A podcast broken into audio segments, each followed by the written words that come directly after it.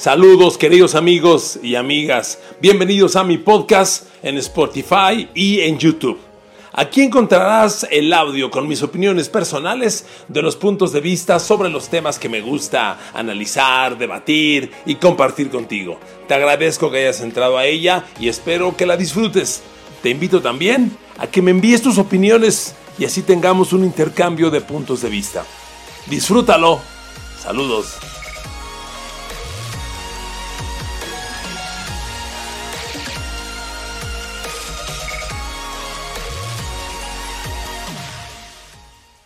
La NBA guarda un capítulo muy importante llamado Allen Iverson, un jugador pequeño, delgado, salido de los barrios rurales de la ciudad, conflictivo, pero un genio, fabuloso, maravilloso, un portento del que hoy hablaremos en mis favoritos de la NBA. Allen Iverson, bienvenidos queridos amigos en Spotify, en YouTube, en Apple, aquí estoy.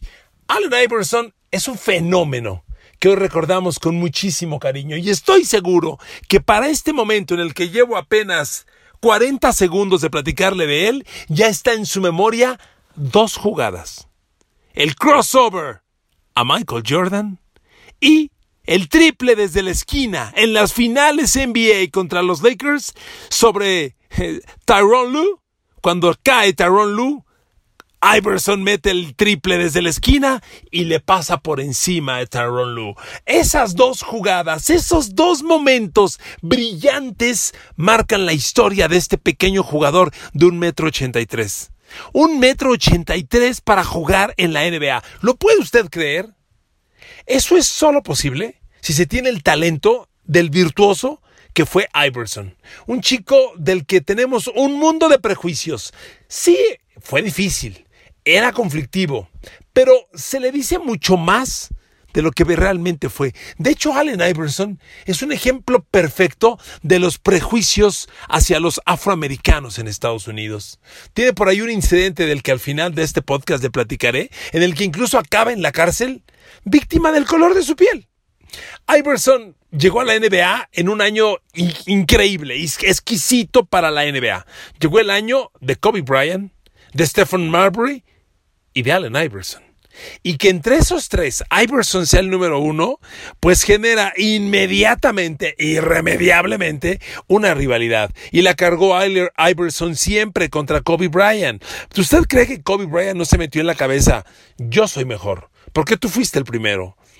No lo dudo, cuando menos en sus primeros años. Ahí le va el draft en el que salió Iverson. Uno global a los Sixers, Iverson. Pero luego fue Marcus Camby a los Toronto Raptors, ¿eh? Marcus Camby, por Dios. Stephen Marbury, Ray Allen, el líder de todos los tiempos en tiros de tres puntos. Kobe Bryant, Pedro Stojakovic, otro genio, otro gar genio. ¿Qué jugadores de cuadro bajo? ¿Está usted de acuerdo? No solo Iverson, Marcus Camby es de mis favoritos. Es de esos genios que no detonó todo su talento por alguna extraña razón, pero fue otro fenómeno que poco en cualidades atléticas poco le pedía a Iverson o Kobe. Estos tres, más Pedra Stojakovic, un canastero exquisito, perfecto. Y agréguele a Jermaine O'Neal. Fue un draft muy importante. Bueno, Iverson llegó a la NBA y la pregunta era: ¿por qué un chavo de 1,83 es el número uno del draft? Bueno, pues porque venía de doctorarse en básquetbol en la Universidad de Georgetown, donde solo necesitó dos años para dejar el colegio y entrar a la NBA. Georgetown es la escuela de Patrick Ewing. Georgetown es una escuela maravillosa de afroamericanos, prácticamente todos son de raza negra y de ahí salió Iverson para convertirse en un genio. Además, le voy a decir otra cosa, Allen Iverson tuvo una yo creo que una gran fortuna, sus maestros.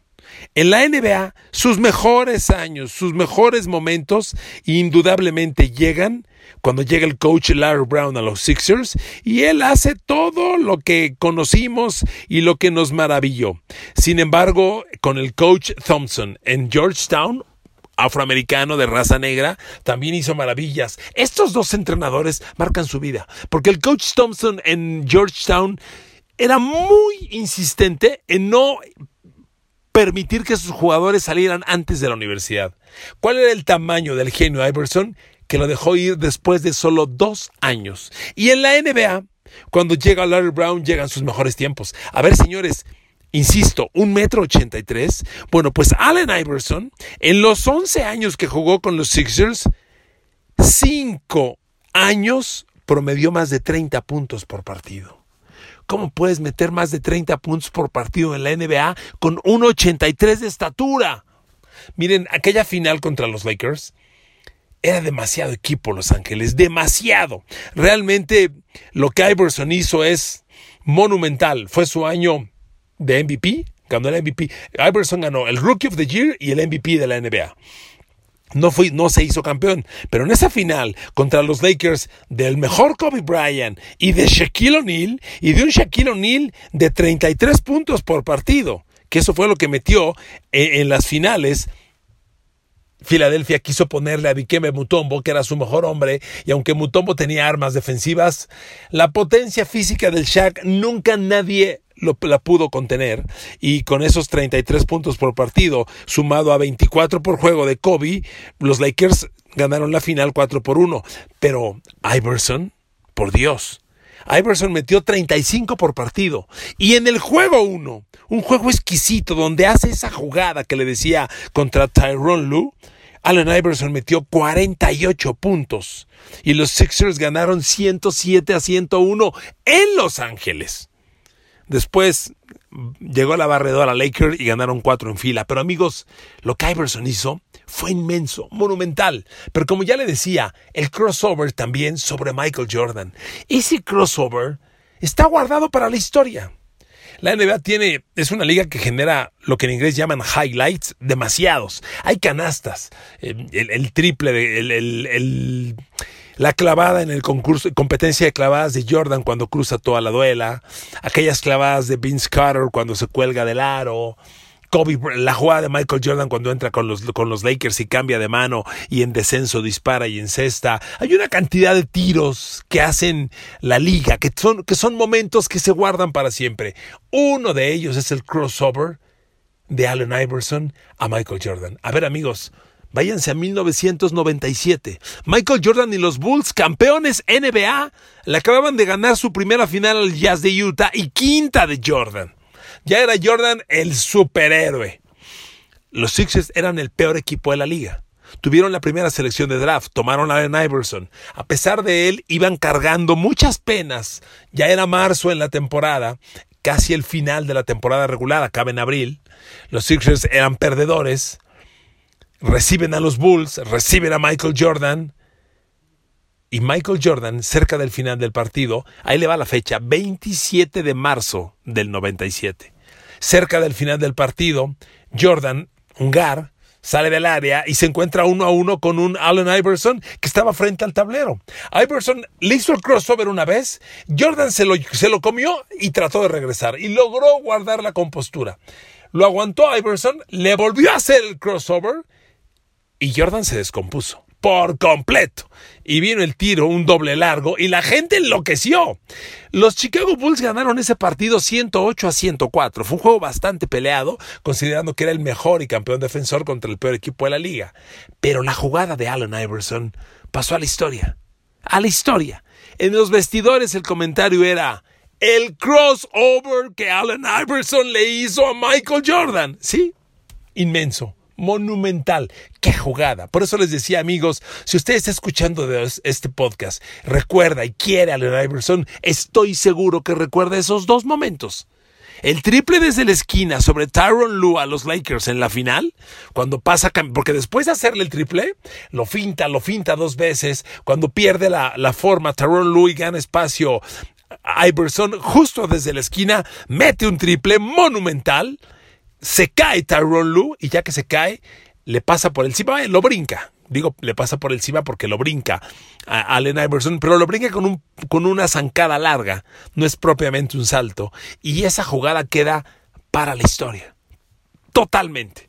Y miren, Tyron Lue que después, hoy es, es, un, es, un, hombre que ha tenido sus oportunidades de coach NBA, coachó en los, en los Cavaliers, pero bueno, un gran jugador y una jugada que pasó para la memoria. Pero Allen Iverson, a pesar de esas limitaciones de, estatura, ahí estuvo. jugador de cinco temporadas con más de 30 puntos por partido. Amigos, la NBA es una liga defensivamente es la gran diferencia de la NBA. Puede haber genios ofensivos, pero las defensas, las defensas te la cobran y meter más de 30 puntos. Iverson metió en el 2000-2001, que fue su temporada de, finalista NBA, metió 31 puntos por juego, 31.1. Al siguiente año, 31.6. En la temporada 2004-2005, 30.7. En la 2005-2006, 33 por juego. Y en su último año con los Sixers, en su primera etapa, que fue el 2006-2007, 33 puntos por partido. Cinco temporadas de más de 30. Increíble. Como le decía, los Lakers no les iban a ganar porque era mucho equipo. Mucho equipo Laker. En su mejor momento, incuestionablemente, eh, Shaq y Kobe. Y además, Derek Fisher, Rick Fox, Robert Horry. Incluso Horace Grant tuvo un rato con ellos.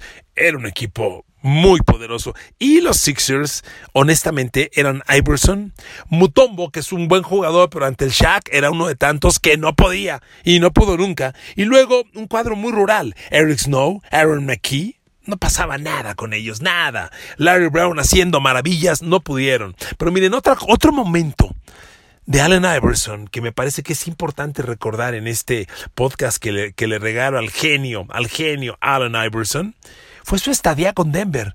Porque si ustedes recuerdan, Allen Iverson deja a los Sixers, se va a los Nuggets y ahí coincide con Eduardo Nájera. Son compañeros. No cabe duda que nuestro Lalo Nájera es, un increíble personaje, increíble, de verdad.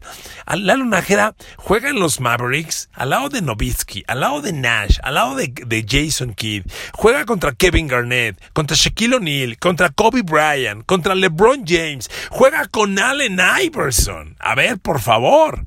Este equipo de Denver tenía mucho talento. Cuando los Nuggets se llevan a Iverson tras 11 años con los Sixers. Todavía Iverson tenía, tenía energía, tenía talento, tenía mucho básquetbol. Y juega con los Nuggets del 2006 al 2008. Fueron tres temporadas. Y miren que Iverson entregó buenos números. Les dio 24.8, 26.4 y su tercer año menos ya 18.7. Pues de hecho su tercer año es el que se lesiona y pierde casi toda la temporada. Pero los dos primeros años, alrededor de 25, 26 puntos por partido. Ahí estuvo Nájera. Ahí estuvo la Nájera. Eran los Nuggets de Carmelo Anthony, de Marcus Camby, Allen Iverson y la Nájera. Tuvieron buenas temporadas. Eran un equipo de buena temporada regular, malos playoffs. Y nunca trascendieron. Pero esa estadía de, de Iverson en Denver se recuerda porque la trilogía era atómica Carmelo Anthony tuvo en uno de esos años el título de campeón anotador de la NBA. Y Marcus Camby era un cuatro espectacular. Y Lalo Laje era un cambio que partía madres cuando se lo pidieran. Era un equipo bien interesante. Y bueno, pues eh, Allen Iverson, The Answer, perdóneme, hasta ahora he olvidado decir, he olvidado mencionar su gran apoyo, apodo, The Answer, sin duda, la respuesta. Cuando, cuando le preguntaron tiempo después de ese crossover sobre Michael Jordan, él dijo, cuando yo, siempre le dije a mis gente, cuando yo esté en el gran escenario, voy a intentar mi jugada. Y el gran escenario era Michael Jordan, al que Iverson adoraba desde la infancia, y se la hizo. Se la hizo. Pero bueno, esta estadía con los Nuggets de Denver, pues me recuerda, les repito, los tiempos de Lalo Nájera. Qué lástima que no trascendieron, porque bueno, aquí un paréntesis por Nájera. Nájera tuvo grandes años con los Mavericks, pero cuando se va de los Mavericks, justamente ahí llega el título de los Mavericks. Tristemente a Lalo no le tocó el campeonato, habiendo hecho tanto por ellos. Y en Denver tuvo muy buen equipo, que no trascendieron. The Answer, Iverson deja Denver, se va a Detroit, donde no tiene una temporada muy brillante, aunque juega 54 partidos, pues, más de la mitad. Mete casi 20 puntos por partido. Con Memphis no pasó nada, fue un año de desperdicio, ni jugó. Pasó, pasó de Denver a Detroit, a Memphis y regresó con Filadelfia para despedirse del básquetbol. Hoy es miembro del Salón de la Fama. Pero Allen Iverson también lo recuerdo yo en otro capítulo que le quiero comentar. San Juan de Puerto Rico 2003. torneo preolímpico para definir los boletos a los Olímpicos de Atenas 2004. Ahí estaba Estados, ahí estuvo Allen Iverson con los Estados Unidos. Una selección una selección Dream Team. Estados Unidos suele calificar a los Olímpicos con equipos de la CBA, con equipos hoy en día de la G League. Ahí manda sus equipos B y con eso califica. En el 2003 mandó un Dream Team. Fue Jermaine O'Neal, fue Allen Iverson y allí estuvo México. México con Eduardo Nájera, con Horacio Llamas, con el Diablo Castellanos, con Lulo Benítez, con eh, Omar Quintero, eh, un equipo bien interesante de México. Y miren, pues Estados Unidos nos pasó por encima, nos ganó, pero recuerdo que al final del primer cuarto el marcador tenía dos puntos de diferencia. Y, al medio tiempo México todavía soñaba con pelear, perdía nada más por 11. En el tercer cuarto salió la planadora y nos ganaron. Pero Allen Iverson estuvo ahí. Miren, Allen Iverson también cargó con el prejuicio. Un hombre lleno de tatuajes, un hombre conflictivo. Miren, yo no sé mucho de música, pero el hip hop es un ritmo rural. Es un ritmo que viene de las grandes ciudades, pero de las partes rurales, donde está la gente humilde pero trabajadora y que vive con pasión. Y si hay que ponerle música a la NBA, se le pone el hip hop. Y Allen Iverson es el ejemplo perfecto de esa mezcla del hip hop y el básquetbol. Es un ejemplo, no hay un musical de Allen Iverson que no esté musicalizado con hip hop. Él es el ejemplo perfecto. Y cuando estaba a punto de entrar a Georgetown, esto se lo comentaba al arrancar el podcast, él se vio involucrado en una pelea callejera. Acabó sentenciado a prisión. Lo acusaron de que tomó una silla y se la aventó a una mujer. Videos de las cámaras de seguridad después demostraron que no fue así. Pero después de esa pelea, que curiosamente fue entre un grupo de, civiles y cuatro chicos, entre ellos Iverson, se dice que lo que se juzgó, como tantas veces ha pasado en Estados Unidos, fue el color de la piel. Los vieron afroamericanos, cuatro negros, peleoneros, tambo. Tambo son malos, vámonos. El video no lo fue. Y algún día Allen Iverson tuvo una declaración, no le gustaba hablar del pasado, y dijo sobre este tema, por Dios, yo golpear a una mujer, nunca en la vida. Me defendería tal vez de un hombre si quiere abusar de mí, pero de una mujer, golpearla jamás. Lo acusaron de que golpeó con una silla a una mujer y lo sentenciaron a prisión, cosa que afortunadamente pudo, pudo lidiar, fue sentenció, fue enviado a lo que en México conocemos como correccional de menores, todavía no tenía la mayoría de edad, pero es un antecedente que marca su vida personal, callejera. Cierto, en las duelas era difícil, con los coaches era complicado, no soportaba entrar de cambio. Él tenía que ser titular. Y siempre le cuestionamos su defensa. ¿Qué tan buen defensivo era Allen Iverson? Miren, cuando mides 1.83 traes debilidades.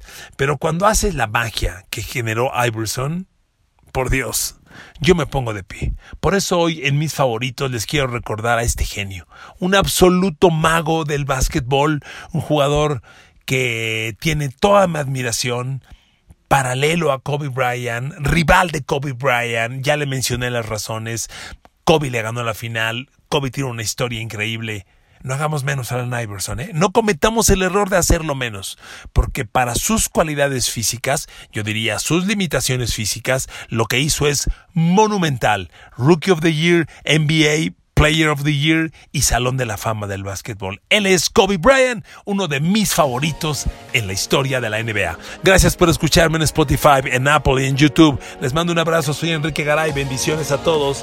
Cuídense, quédense en casa, lo vamos a lograr. Un abrazo, gracias.